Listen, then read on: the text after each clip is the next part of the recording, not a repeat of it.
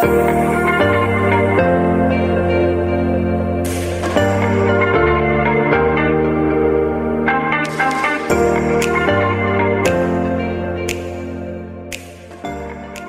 m'appelle Roland Perrin, je suis associé euh, au sein de la clinique équine des Brosses qui se trouve euh, dans le 78 euh, près de la vallée de Chevreuse.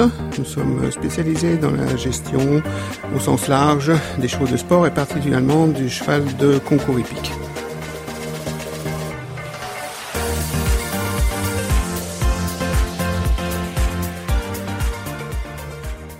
Donc on va traiter euh, maintenant du stress, ce qu'on entend par stress chez le cheval de sport, donc le cheval de, de concours hippique, que ce soit le jeune cheval ou le cheval plus adulte qui fait sa carrière.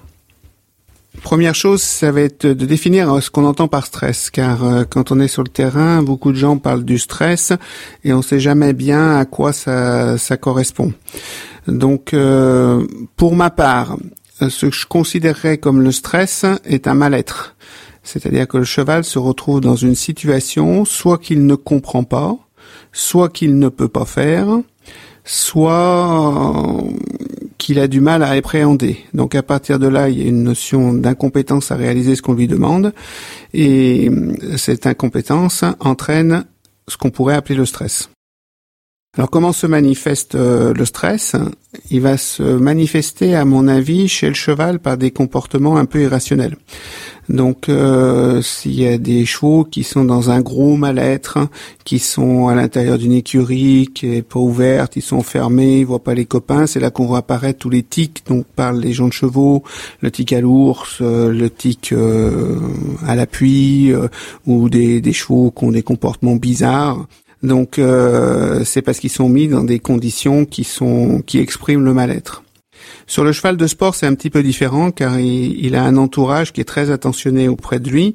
Donc c'est sûr qu'on peut trouver de temps en temps des chevaux qui vont tiquer, mais c'est quand même relativement rare et c'est relativement bien géré puisque j'ai quand même vu des chevaux qui tiquaient à l'appui et qui ont arrêté de tiquer à l'appui par le management environnement cheval de sport. Donc moi, c'est dans mon appréhension du stress, ce comportement irrationnel que je traduirais par d'autres choses chez le cheval de sport et qui repose en particulier sur des comportements bizarres et particulièrement quand ils sont montés. Donc ils commencent à voir des fantômes, ils ont peur de la lumière, ils ont peur de, du sombre, ils ont peur de certains obstacles, ils ont peur euh, du tableau d'affichage, ils ont peur euh, de quelqu'un qui rentre dans, dans l'écurie où ils sont mis. Et à ce moment-là, ils manifestent ces comportements bizarres qu'on interprète euh, assez facilement comme des chevaux qui ne veulent pas rentrer dans le jeu, qui sont cons, qui sont qui sont pas sympas, j'en passais des meilleurs. La deuxième chose qui se manifeste au niveau du stress et qui est pour moi très important aussi, c'est l'amaigrissement. Euh, si on observe un cheval qui baisse progressivement de poids, il y a quelque chose qui ne va pas. Alors bien sûr, il peut y avoir des phénomènes euh, médicaux, ils peuvent avoir, euh, je sais pas, euh, du parasitisme ou pas avoir la ration adaptée, mais quand même assez souvent, c'est des chevaux qui sont face à un entraînement qu'ils n'arrivent pas à supporter, ou des voyages qu'ils n'arrivent pas à supporter, ou des concours dans lesquels ils sont ils sont pas à l'aise pourquoi ils sont dans une attitude euh, ou dans un comportement ou qui se sentent mal? Alors il y a plusieurs plusieurs éléments. Le premier élément, c'est qu'ils sont face à une situation incompréhensible. Or, il faut savoir que dans la nature, le cheval face à une situation incompréhensible réagit de la manière suivante. S'il sait pas ce qui se passe, il se casse, il va à 100 mètres, il se retourne et il regarde. Si vous vous retrouvez dans une ambiance de concours que vous avez jamais vu, vous êtes dans un box coincé, vous pouvez pas aller je sais pas où et puis regarder ce qui se passe. Donc, euh, c'est vraiment contre nature.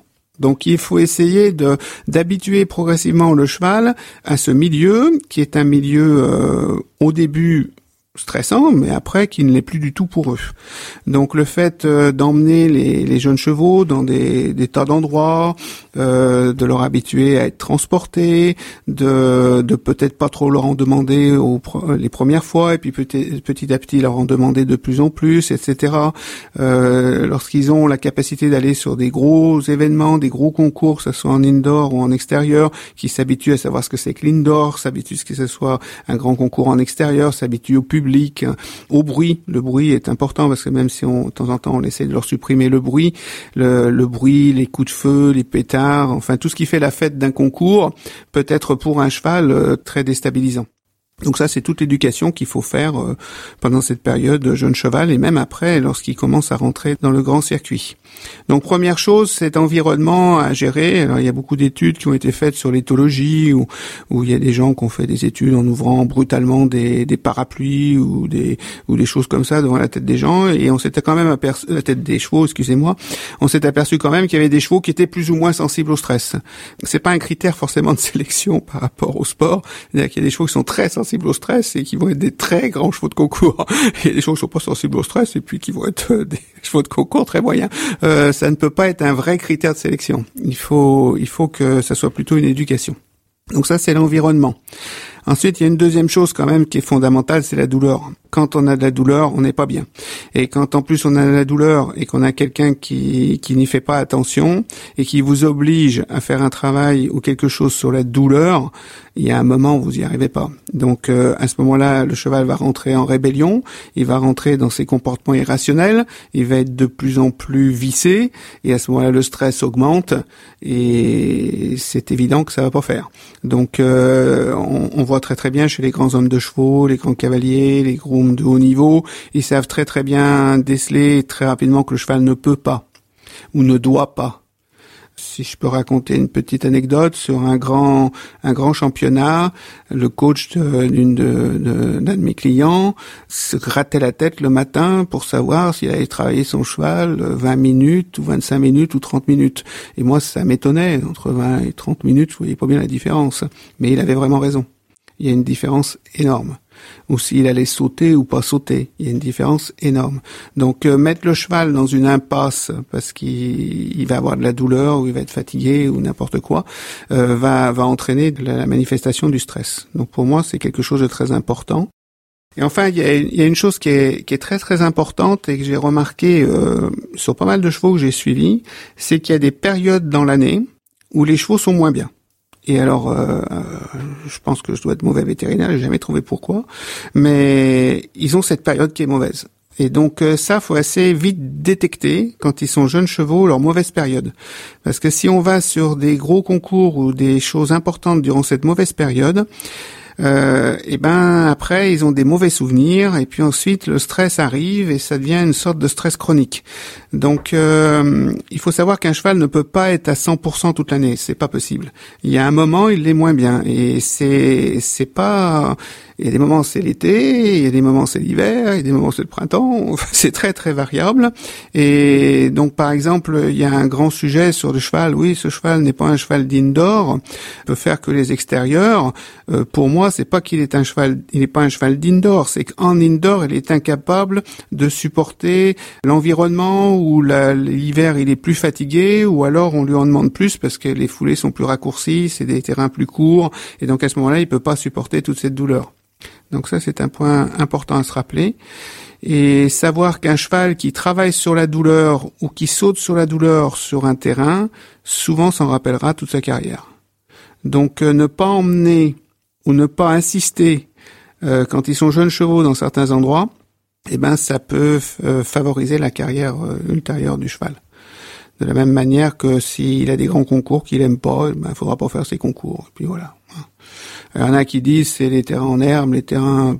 Je pense que c'est plus, c'est un petit peu plus subtil que ça. C'est, c'est l'environnement, c'est, c'est des tas de choses euh, plus précises. Alors qu'est-ce qu'on peut faire sur le stress? Eh ben j'ai donné à peu près toutes les réponses. Euh, plus vous aurez un cheval bien dans sa peau, plus vous aurez un cheval bien traité, plus vous aurez un management qui respecte euh, ses coups de fatigue ou qui détecte vite ses douleurs, moins vous aurez un cheval stressé. Euh, c'est une évidence. Donc, euh, au début de ma carrière, on me demandait beaucoup des tranquillisants, des, des produits savamment dosés qui permettaient de passer hors du doping et de tranquilliser le cheval le premier jour. Et je me suis aperçu avec le temps que ça sert vraiment à rien. C'est parce qu'on veut utiliser les chevaux coûte que coûte. Ensuite, ça vous reviendra dessus. Parce qu'un cheval euh, qui saute en voyant des éléphants roses, à mon avis, il voit des éléphants roses toute sa vie après. Hein. Donc, euh, ça va pas faire. Hein. Donc euh, il faut détecter tous ces, toutes ces anomalies, il faut arriver à trouver le rythme du cheval, euh, savoir quand, quand il doit manger, quand il doit marcher, quand il doit faire ça pour qu'il soit en relax. Et donc, euh, comment on voit qu'un cheval est relax Eh ben, d'abord, euh, il se repose pendant les concours. Donc ça, quand vous commencez à avoir un cheval qui commence à dormir, à se reposer dans les concours, c'est bon signe. Euh, c'est-à-dire qu'il commence à se désintéresser de son environnement et penser à lui. Ensuite, quand vous faites le pansage, ou moi quand je les palpe, c'est des gros chamallows, c'est-à-dire qu'ils ont aucune tension nulle part. Et ça, c'est une preuve que tout va bien. Et puis, euh, c'est des chevaux qui, tout d'un coup, quand ils sont en piste, euh, passent d'un sommeil latent dans leur box à une énergie fantastique. Ben ça, c'est des chevaux qui ont un bon, qui sont pas en stress. Alors si on a le contraire, des chevaux qui s'énervent au box et puis qui en piste, il n'y a plus rien, c'est souvent des chevaux qui sont en stress. Alors après, il y a la grande question des ulcères, parce que tout le monde est obsédé par les ulcères. Les ulcères, d'abord, on sait pas, on n'a pas toutes les informations sur les ulcères. Euh, les ulcères apparaissent peut-être avec le stress, puisqu'on s'est aperçu que sur les chevaux de course, à peu près 95% des chevaux avaient des ulcères. Mais ce qui est rigolo, c'est qu'on avait fait une petite étude, on avait fait des chevaux au pré, c'est marrant, 95% en ont aussi. c'est un peu gênant. Alors, est-ce que l'ulcère apparaît ou pas avec le stress? On a quand même fait une étude où on avait fait des chevaux avant d'arriver à l'hôpital et quand ils partaient de l'hôpital et on s'était aperçu quand même que les chevaux qui avaient une prévention euh, pour l'ulcère avaient moins d'ulcères que ceux qui avaient rien eu avant l'hôpital et après l'hôpital. Comme l'hôpital est un immense lieu de stress, on peut se dire qu'il euh, y a peut-être un rapport entre l'ulcère et le stress mais il y a peut-être, on n'en est pas sûr à 100%. Et qu'il faut plus le voir, plus le voir qu'en un aspect préventif qu'un aspect curatif. C'est-à-dire c'est pas parce qu'on traitera les ulcères que le cheval sera moins stressé.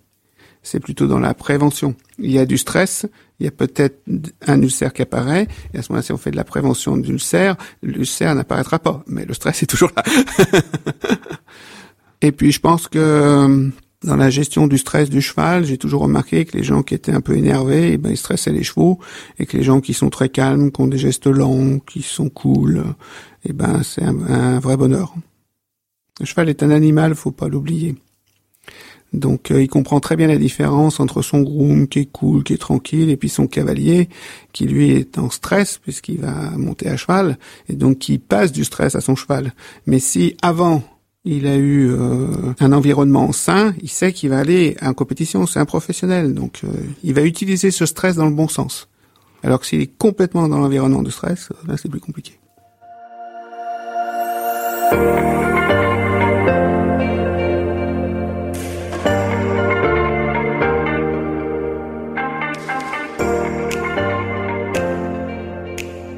Vous venez d'écouter le podcast de la clinique des brosses.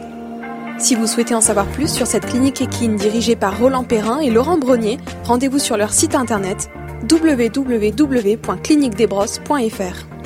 Et en attendant le prochain épisode, retrouvez toute l'actualité de la clinique sur leurs réseaux sociaux at clinique-équine-desbrosses.